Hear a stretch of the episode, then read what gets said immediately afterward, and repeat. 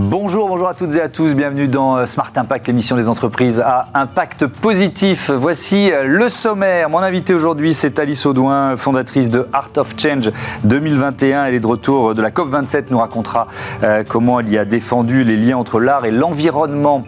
pour notre débat, je vous présenterai comme chaque mois un binôme d'entrepreneurs pour la planète, mentorat et échange d'expériences entre les calanques de Marseille et Interaction, le leader des data centers. Et puis dans euh, Smart Ideas, on va découvrir euh, ensemble euh, Flowlity qui propose une solution innovante de prévision et de planification de la chaîne logistique. Voilà pour les titres, c'est parti, c'est Smart Impact.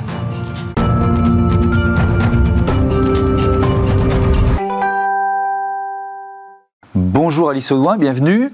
Heureux de vous retrouver sur ce plateau. Vous êtes la présidente fondatrice d'Art of Change 21 euh, et votre histoire, euh, l'histoire de cette association, elle est liée euh, à celle des COP, ces conférences mondiales de défense de l'environnement, d'engagement pris notamment par les États pour limiter les, changements climatiques. D'ailleurs, si elle s'appelle 21, vous avez créé l'association en, lien avec la COP 21, c'est ça?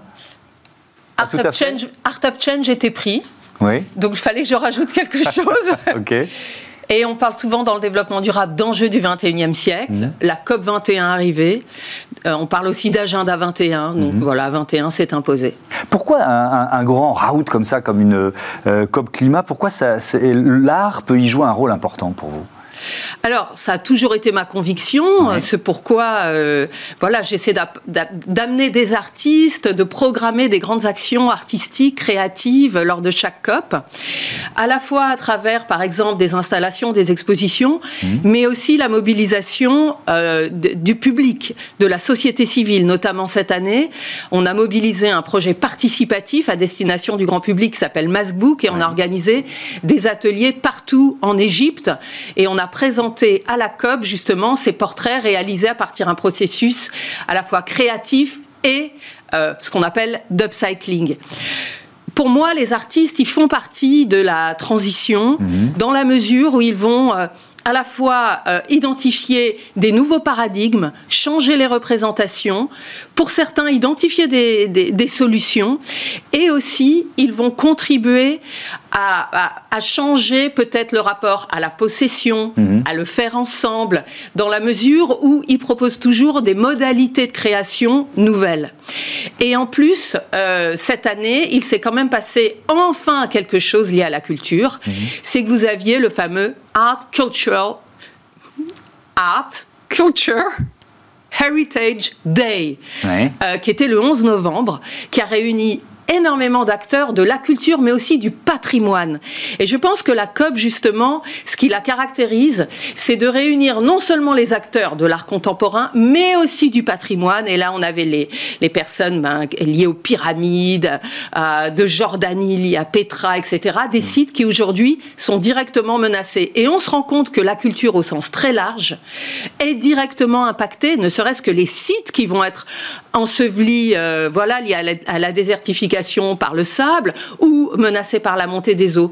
On est à la fois, quand on est dans la culture, une force de changement, mais on est aussi les premières victimes euh, des conséquences du réchauffement climatique lui-même. Euh, l'idée, alors il y a à la fois le, fait que euh, vous associez les citoyens, vous, vous l'avez dit, la, culture, ça peut être aussi un moyen de les attirer vers les questions d'environnement, de, faire de la pédagogie et, et que ces questions-là passent un peu moins sur leur radar. Alors, ce qui est vraiment original dans mon association Art of Change 21, c'est qu'on mm. a les deux niveaux. On va travailler avec des artistes contemporains, faire mm. des actions qui euh, sont très conformes au secteur de l'art. Mais on a aussi cette conviction, comme l'avait dit d'ailleurs un artiste allemand qui s'appelle Joseph Beuys, chaque homme est un artiste, que si on mobilise les talents créatifs de chacun, on peut les aider à se percevoir comme un acteur du changement. Et quand on fait nos ateliers avec tout un processus où à la fin ils sont pris en photo, où ils rejoignent notre galerie mondiale, notre œuvre mondiale, qui est aussi un, un voilà, un acte d'engagement, eh bien on mesure le changement et ils disent tous, après cet atelier, oui, je fais partie de la solution. Donc on se rend compte qu'en fait, souvent, ce qui manque dans la mobilisation aussi des citoyens, c'est de savoir s'adresser à eux par rapport à un talent tout simple et qui peut être lié à l'utilisation toute simple de leurs mains. vous, vous conseillez, vous travaillez beaucoup avec des marques de, luxe, avec des fondations. Le, lien entre business, euh, art et environnement, comment vous le faites? Alors, je, sépare, hein, il, y a, une grande muraille mmh. entre mon activité associative et mon activité euh, de conseil, euh, auprès en effet beaucoup du secteur du luxe en matière de développement durable, auprès des collectionneurs, et j'ai aussi une activité de commissaire d'exposition. Mmh. Aujourd'hui, on voit que ce qu'on appelle le marché de l'art, euh, et d'ailleurs, je, suis de plus en plus sollicité sur ce champ entre guillemets commercial, euh, repère un mouvement extrêmement fort dans la mesure où la nouvelle génération d'artistes porte euh, voilà, ces enjeux de manière extrêmement prégnante et bouleverse totalement ce que peut être une œuvre d'art, parce que pour eux, la pérennité, finalement, c'est pas très important. Ils préfèrent co-créer avec le vivant. Donc, il, bouscule énormément de codes. Et surtout, on comprend enfin que ce sont des artistes qui parlent de leur époque. Hmm. Avant, on disait ah c'est des artistes écolos, c'est la branche écolo de l'art. On a enfin compris qu'en fait c'est une génération qui appartient à son époque, qui adresse les enjeux de son époque. Et les enjeux de notre époque, c'est quoi? C'est la crise écologique. Hmm. Et vous accompagnez dans cette démarche-là les artistes dans la, réduction de leur impact environnemental. Il y a ce prix Art Éco-Conception. Euh, c'est quoi? Je crois que le prochain est remis en janvier au Palais de Tokyo, c'est ça? Alors là, c'est vraiment euh, très important parce que on parle euh, en effet d'artistes engagés sur ces thématiques. souvent, ils allient voilà, un propos à une démarche qui vise aussi à réduire au maximum leur empreinte. Mais aujourd'hui, euh, si on prend les entreprises que vous connaissez bien, elles disposent par exemple de cabinets qui vont faire des bilans carbone, des analyses de mmh. cycle de vie pour faire de l'éco-conception, etc. À l'échelle de l'art, on part de zéro. Mmh. Et moi, qui ai été directrice du développement durable et qui suis spécialiste de la RSE, j'avais vraiment à cœur, au sein de mon association, de d'apporter un niveau technique maintenant euh, voilà, important auprès des artistes. Ce prix qui est soutenu par Ruinard, donc un mécène important de, l'association, en partenariat avec le Palais de Tokyo. Et j'ai embarqué pour la première fois les deux ministères, culture et écologie, euh, ainsi que la Maison Guerlain, on lance justement pour la première fois un prix qui consiste à gagner non pas de l'argent, mais un accompagnement par des experts en éco-conception. Et le but, c'est quoi? C'est pas de récompenser des artistes écolos, c'est de prendre justement les artistes qui ont des impacts absolument énormes et de trouver des solutions alternatives. Donc les lauréats, ils seront choisis pour la qualité de leurs œuvres, euh, pas forcément pour l'éco-conception de leurs œuvres. Exactement. Ils vont être choisis par leur euh, sur un seul critère qui est leur envie de réduire leur impact. Et alors si euh, ils utilisent plein d'acier, d'aluminium ou des logiciels ultra énergivores, bah nous ça nous intéresse qu'ils partent justement de situations initiales à très fort impact parce que c'est là où euh, cet accompagnement va donner des résultats importants. Donc si des artistes nous regardent, voilà, vraiment candidater jusqu'au 4 décembre. On, parlait de ces enjeux à propos du spectacle vivant dans, dans cette émission il y a, quelques, il y a quelques jours et, je posais la question de l'avenir des méga tournées, en fait, en quelque sorte, qui sont par essence des, des, événements euh, euh, très polluants. On peut poser la même question pour des méga expositions, parce que le premier impact du, finalement d'un rendez-vous artistique, c'est le public qui se déplace. Donc, comment vous, euh, quel conseil vous donnez? Comment vous voyez cet avenir de, de, de l'art et des expositions dans ce contexte particulier Alors ça, c'est intéressant parce que justement, j'ai eu la chance de faire partie euh, à côté de Carbon Prod et Solinen, mmh. de, ceux qui ont accompagné la foire Art Paris en matière d'éco-conception.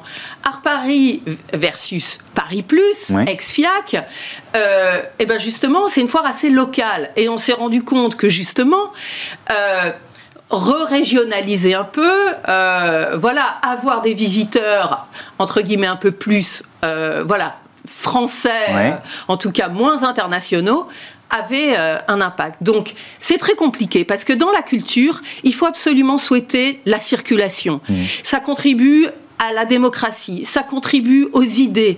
L'art est un vecteur d'émancipation qui doit circuler. Donc moi, je suis pour l'exception culturelle, mais je suis pour aussi euh, vraiment un travail de réduction. Je pense qu'il y a énormément de déplacements qui peuvent être faits en train mhm. et que on peut rationaliser énormément de choses. Et là aussi, on n'aura pas le choix que de réduire. Tiens, il nous reste une minute. Il y a quand même une question que je dois vous poser euh, avec ces, ces, activistes qu'on voit euh, s'attaquer à des, à des œuvres d'art dans plusieurs musées européens. Alors, ça questionne aussi notre traitement médiatique à nous. Hein. C'est-à-dire qu'on en parle beaucoup plus que des rapports du GIEC, peut-être. Mais comment vous appréhendez ça? Pourquoi ils s'attaquent à l'art? J'ai toujours défendu la désobéissance civile parce mmh. que je suis consciente de la gravité de la situation. Mmh. Et je trouve intéressant qu'ils choisissent des musées comme étant les symboles de notre civilisation. Et je, je suis contente de l'impact médiatique que ça a parce qu'on comprend qu'ils ont été efficaces dans le fait d'avoir touché quelque chose qui est, selon notre société, intouchable. Ils n'ont pas eu d'autre choix que de transgresser, que de faire quelque chose qui partiellement se retourne contre eux. Mais moi, je trouve plutôt sympa, même si d'autres me disent ah ben ça va augmenter la sécurité des musées, ça va rendre les musées encore plus inatteignables. Mais je trouve plutôt sympa que le musée devienne aussi un lieu de confrontation et de vie de la société civile. Merci beaucoup, merci euh, Alice Audouin et à bientôt sur, euh, sur Bismart. C'est l'heure du débat de ce Smart Impact euh, avec un nouveau binôme entrepreneur pour la planète.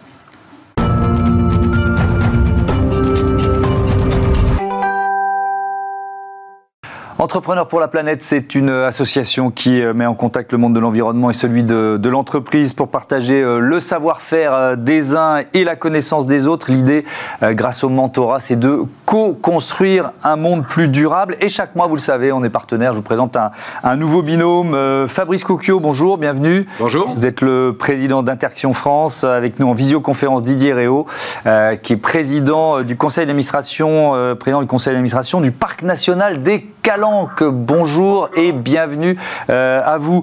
Euh, Fabrice Cocchio, je commence, euh, je commence avec vous. Vous êtes donc le président d'Interaction France, mais aussi de Digital Realty. Alors c'est quoi? C'est une fusion qui, qui crée ce, nouveau binôme? Vous êtes quoi Leader des data centers, c'est ça aujourd'hui? C'est ça. Interaction en France et en Europe était le, leader des data centers dans mmh. lequel nous hébergeons les, les plateformes informatiques et télécoms de nos clients pour les aider à faire leur transformation euh, digitale de façon responsable. Mhm. On a fusionné il y a un peu plus de deux ans avec le groupe américain Digital Realty. Désormais, la plus grande plateforme de data center, un peu plus de 300 data centers au monde, 32 en construction, euh, un métier euh, qui bouge beaucoup. Oui, et donc donc c'est le nom du nouveau groupe. L'électricité que vous consommez, parce que c'est un, c'est, un des enjeux majeurs quand on, quand on gère et qu'on construit des data centers, elle est 100% renouvelable? Vous en êtes tout par rapport à cet, un objectif comme celui-là? En Europe, on en est à 100% d'énergie renouvelable renouvelables réinjectés dans les réseaux nationaux dans lesquels nous opérons. En France, 11 hein, data centers en France, mmh. euh, à Paris et Marseille, les deux hubs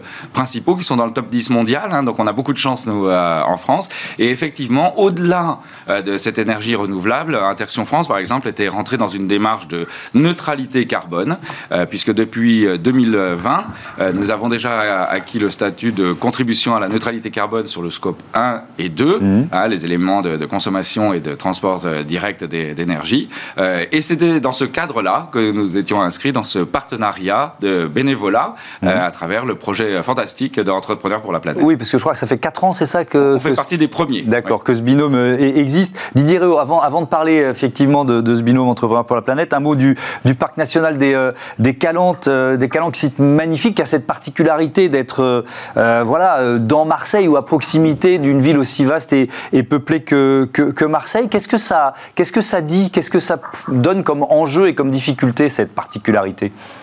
Alors cette particularité, elle, a été voulue dès le départ, hein, de créer un parc national sur les Calanques dans une métropole de 2 millions d'habitants. Euh, vous voyez ici, là, on est sur, le, sur un cours d'eau euh, qui euh, se jette en Méditerranée et qui est en plein cœur de la ville. Et le parc est aussi en plein cœur de la ville. C'est le troisième parc au monde à être en cœur de ville avec Sydney et, Town. il a 10 ans d'existence et il a réussi à s'insérer complètement dans la vie de la métropole et à être un enjeu de protection de la nature et de la biodiversité dans une métropole comme Marseille. Donc euh, on a euh, évidemment euh, de gros enjeux de protection de la nature, mais aussi de bonne gestion de la fréquentation, puisque la deuxième mission d'un parc national, c'est d'accueillir le public et tous les publics dans de bonnes conditions.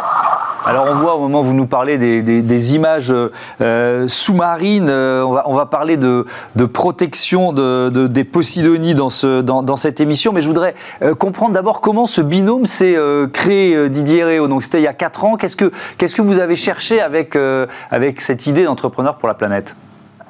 Cette idée, c'est que Fabrice est venu nous voir en disant voilà, ce il nous a dit ce qu'il vous a déjà euh, indiqué tout à l'heure, euh, c'était qu'il était dans une logique bas carbone et qu'il avait atteint finalement presque ses limites en interne et qu'il souhaitait pouvoir euh, travailler avec le territoire pour en faire bénéficier. Et nous, nous cherchions des solutions sur la protection de la nature et notamment sur l'herbier de Posidonie, qui est un formidable capteur de carbone. Rappelons qu'il est euh, euh, cinq fois plus capteur qu'une forêt tropicale et sept fois plus qu'une forêt opérée. Donc on, avait cet enjeu et grâce à Interxion et son savoir-faire dans le domaine du bas carbone, euh, nous intégrons ce marché du carbone pour pouvoir aussi protéger la nature et la biodiversité. Alors, quel conseil vous avez donné, Fabrice Coquet? Quel, quel, quel, rôle vous avez joué?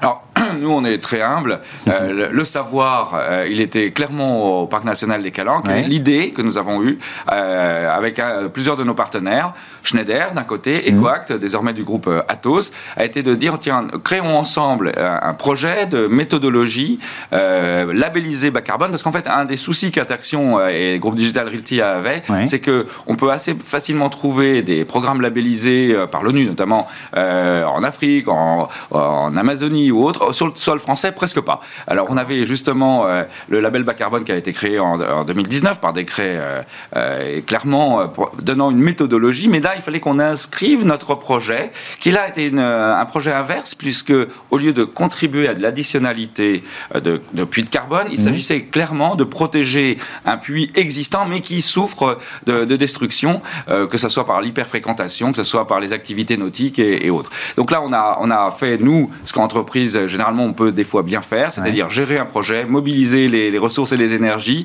euh, garder un cadencement. En moins de deux ans, on a pu euh, déposer donc euh, ce, cette méthodologie. Le, on est très content puisque le mois dernier, en, en octobre dernier, nous sommes sortis de l'enquête publique organisée par le ministère de la Transition écologique et solidaire.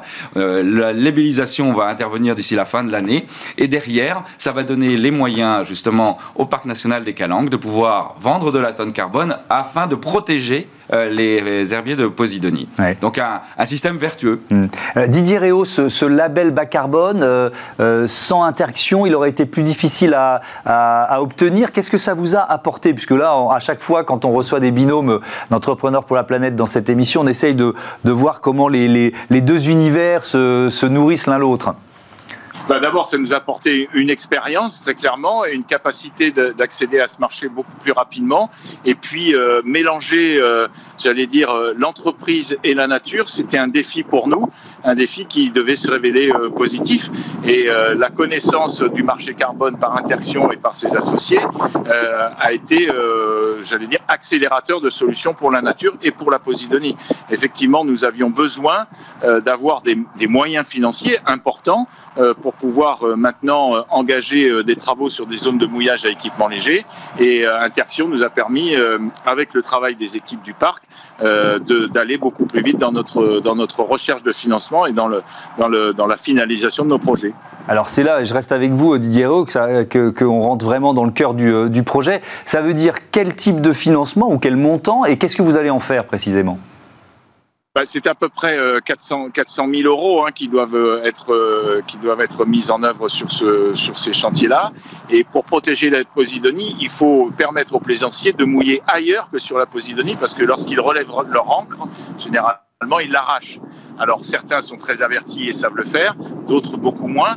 Et donc la, solution, c'est de, pouvoir installer des zones de mouillage à équipement léger, très facile, que vous pouvez soit réserver euh, sur une application et vous vous accrochez dessus, donc vous jetez plus d'encre. Et donc ça nécessite des investissements importants euh, dans l'ensemble des, sites à préserver, de la Ciotat jusqu'à jusqu'à Marseille. Donc il y aura sept sites à terme qui seront équipés de cette façon-là, de façon à, protéger la Posidonie, mais aussi permettre un accès plus facile aux plaisanciers sur des, sites exceptionnels. Fabrice Cocchio, vous, l'avez évoqué, mais rapidement, Marseille, c'est l'un des, des hubs Internet mondiaux, donc ça avait du sens pour vous d'être dans une démarche qui soit à la fois locale et nationale, parce que là, on parle d'un parc national des Calanques. Alors, on cherche toujours effectivement à renvoyer au territoire ce que le territoire nous, nous donne. Mmh. Nous sommes mécènes principal du MUSEM, le musée national mmh. emblématique de, de Marseille, depuis, depuis 8 ans. Et, là, cette association faisait complètement sens, hein, à proximité immédiate de nos activités de data center, encore une fois, pour héberger des machines informatiques et télécoms, et néanmoins avoir un impact très positif euh, sur la nature dans le cadre euh, de notre politique euh, RSE globale. Donc mm. oui, trouver quelque chose à proximité, mais ce n'est pas du tout capté par Interaction et le groupe Digital Realty. Mm. N'importe quelle entreprise demain ayant une démarche de compensation pourra aller acheter de la, tonne de carbone, qu'elle soit française, locale, américaine mm-hmm. ou africaine, sur le, parc des Calanques. Oui, alors c'est ce que j'allais vous poser comme question. Vous m'avez devancé en quelque sorte. C'est-à-dire que cette cette méthodologie dont vous parlez, elle va pouvoir servir à d'autres aussi. Alors, non seulement elle va pouvoir servir pour toute entreprise cherchant à acheter de la tonne carbone, quand on a commencé le projet, hein, la tonne de carbone s'est changée autour de 19-20 euros. Mmh. Elle est à 70 euros en ce moment. On pense qu'elle sera à 750 euros en 2030. 2030, c'est bientôt. Euh, il y a des enjeux financiers très importants pour le, parc euh, des Calanques, mais aussi pour les entreprises qui compensent. Ceci dit, et c'est toute la valeur du label bas carbone fait encore une fois avec nos partenaires du mmh. parc des Calanques, Schneider et puis Ecoac du groupe Atos, mmh. c'est qu'elle est reproductible partout. Euh, il y a des cas d'herbiers marins à protéger en Bretagne, il y en a beaucoup dans les territoires d'outre-mer. C'est euh, réplicable à grande échelle, cette méthodologie. Hmm. Euh, Didier Réau, vous êtes également vice-président de la métropole ex-Paris-Provence. Interaction, on l'a vu, c'est un, acteur important, majeur de la transformation numérique de, de la région. Qu'est-ce que ça représente pour vous de, bah, voilà, de mener un projet comme celui-là avec un acteur régional? Alors d'abord, je suis président de la métropole ex-Marseille-Provence, c'est pas ex-Paris-Provence. J'ai dit ex-Paris C'est mon côté supporter du PSG qui s'exprime, ça. Et donc, euh, ce, que ça représente, c'est que euh, d'abord, euh, je suis vice-président à, la gestion des milieux aquatiques et à la prévention des inondations. Donc, en gros, la gestion des bassins versants mhm. qui sont éventuellement impactants sur la Méditerranée, mais aussi sur de mer. Donc, il y a une cohérence à gérer les bassins versants et avoir, euh, j'allais dire, la, la, la, présidence du parc national, puisque les, les, uns et les autres interagissent entre eux. Mmh. Et donc c'est important d'avoir euh, un partenariat comme celui-ci, parce qu'il permet d'avoir une meilleure gestion de la nature, une meilleure euh, vision globale finalement de l'impact de nos activités urbaines, industrielles, économiques sur la nature, mais en même et, et de, et de j'allais dire, d'impliquer euh, toute cette activité, à trouver des solutions. Et donc, ce sont aussi des solutions fondées sur la nature que nous mettons en œuvre sur l'ensemble du territoire. Merci beaucoup, merci euh, Didier Réau. Ah, tiens, un dernier mot, Fabrice Coquillot. Ça veut dire que l'histoire se termine en quelque sorte, ou alors il y a d'autres projets dans le cadre du, binôme entrepreneur pour la planète? On a euh, ce, ce, mécénat de bénévolat mmh. euh, a trouvé une application extraordinaire. On en est tous, je pense, très fiers. Mmh. Mais ça continue. Hein. On a des chantiers importants. il y a eu beaucoup de travail fait par le parc, notamment sur l'hyperfréquentation. Mmh. il y a des, des enjeux d'information, de, de, sensibilisation, de formation. Enfin, il y, a, il y a plein de domaines où, grâce à Entrepreneurs pour la planète, on peut justement travailler tous ensemble. et l'entreprise a un rôle à jouer. Notre entreprise, en tout cas, le groupe Digital Realty, à Marseille, 7e hub mondial. Clairement, on a un rôle à jouer. Merci. Beaucoup à tous les deux et à bientôt sur, euh, sur Bismart. On passe à notre euh, rubrique consacrée aux, aux startups, la logistique au menu.